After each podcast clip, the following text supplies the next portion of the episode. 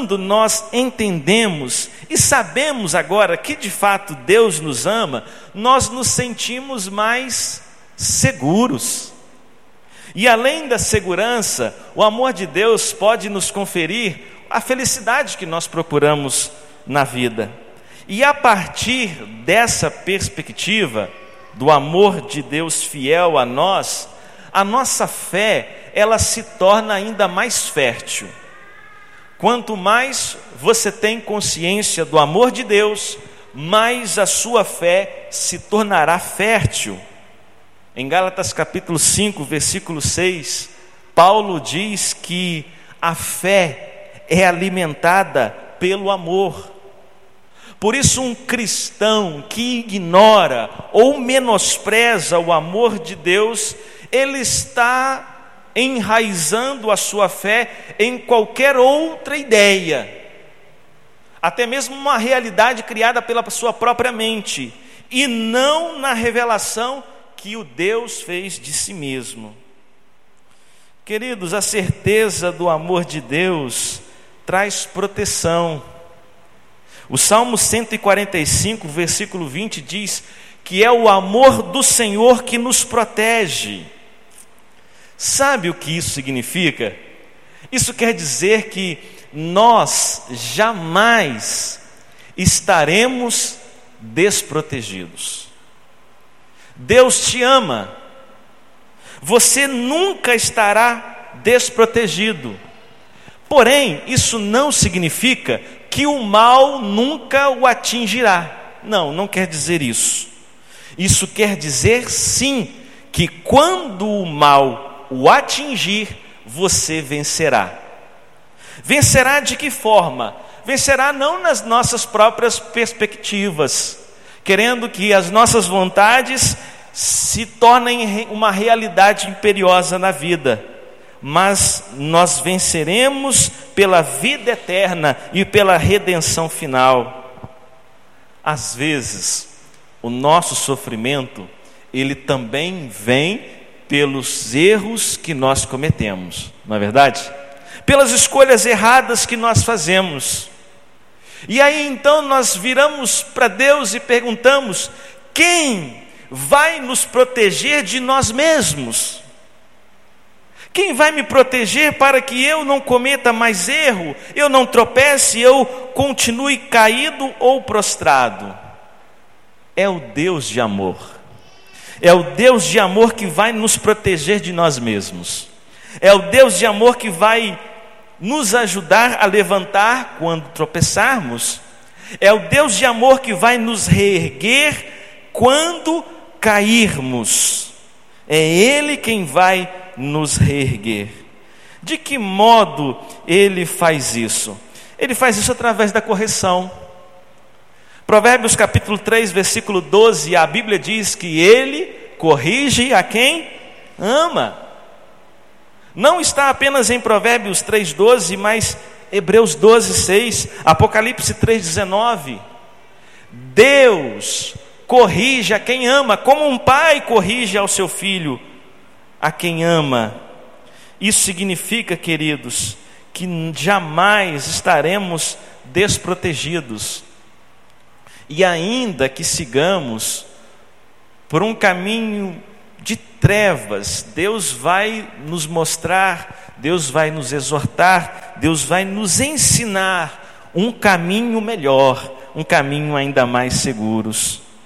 Uma vez que reconhecemos esse amor divino por nós, devemos então correspondê-lo.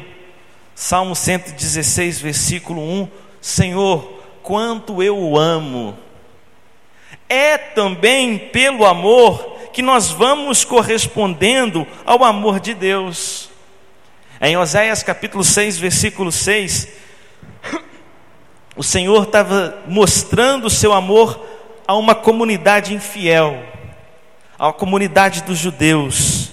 Em Miqueias capítulo 6, versículo 8, ele mostra que ainda que nós sejamos infiéis, ele permanece fiel.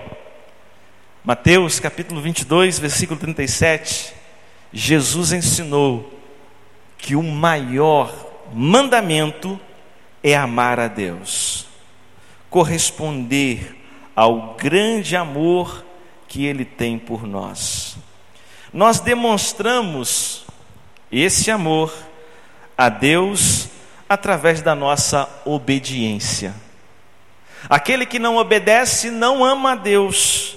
Por isso nós precisamos nos esforçar ainda mais para obedecer aos mandamentos de Cristo, seguirmos aos princípios de Cristo. Esse amor não pode ser passageiro.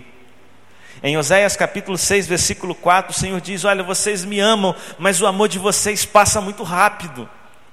E às vezes, queridos, nós corremos esse risco de no templo, na hora do culto, onde nossas vidas, elas são preenchidas pela presença de Deus, nós dizemos, Senhor, eu te amo, tudo é teu. Mas aí quando saímos daqui, o nosso comportamento é completamente diferente. É um amor passageiro. E no dia da semana nós nos esquecemos de Deus, esquecemos de falar com Ele, de meditar na Sua palavra, nos esquecemos da natureza que opera em nós, no sinal de trânsito, por exemplo, ou em algumas circunstâncias onde nosso comportamento não condiz com a nossa fé. É um amor passageiro, não é esse tipo de amor que deve existir entre nós e Deus. Não pode ser um amor fingido. Oséias capítulo 12, versículo 9, o Senhor está reclamando do povo. O amor de vocês é muito fingido. Nós demonstramos ser uma coisa, mas no nosso quarto, no nosso histórico do celular, nos canais que visitamos nas televisões, na maneira como nós nos comportamos quando ninguém está vendo no trabalho ou em qualquer outro lugar, um amor fingido, hipocrisia, sepulcro caiado, como Jesus disse, belo por fora, bonito por fora, mas por dentro apenas a, a morte, apenas a morte. E às vezes nós protegemos o nosso pecado com a nossa prática religiosa ficamos ávidos, farejadores de heresias, queremos enxergar os erros das outras pessoas, os erros da igreja, os erros da sociedade, das pessoas que exercem autoridade, mas recusamos de aceitar os nossos próprios erros. Os nossos não, os nossos eles são protegidos, eles foram blindados. Não podemos ter um amor fingido, porque o amor de Deus por nós não foi nenhum fingimento. O seu amor não foi falso, foi verdadeiro. O seu amor é infinito.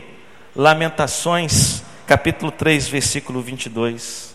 O amor de Deus é fiel. Romanos capítulo 8, versículo 32. E nada, absolutamente nada pode nos separar. Queridos, mas se esse amor fosse um privilégio apenas de nós mesmos, ainda assim nós não seríamos felizes. Faltaria alguma coisa para nos completar. O amor de Deus só poderia nos trazer proteção e segurança se fosse acessível a todas as pessoas, inclusive as pessoas que nós amamos. Eu me refiro aos nossos familiares. E nós não podemos nos esquecer disso de que o seu cônjuge, a pessoa que você ama e quer bem acima de tudo, e a sua preocupação quanto ao seu casamento, quanto a essa pessoa, se justifica tranquilamente, ok? Mas não se esqueça que Deus também ama o seu cônjuge. Deus ama a sua mulher, Deus ama o seu esposo. E isso de alguma forma como que tranquiliza as nossas preocupações, não é mesmo? Nós temos preocupações em relação aos nossos filhos. Qual, qual o caminho que eles percorrerão? Qual será a situação deles quando estiverem longe da gente? Como será a vida dos nossos descendentes quando nós não mais estivermos aqui? Daqui a 100 anos, queridos, Daqui a 100 anos, com certeza, nenhum de nós estará aqui. Daqui a 100 anos, nenhum de nós estará aqui.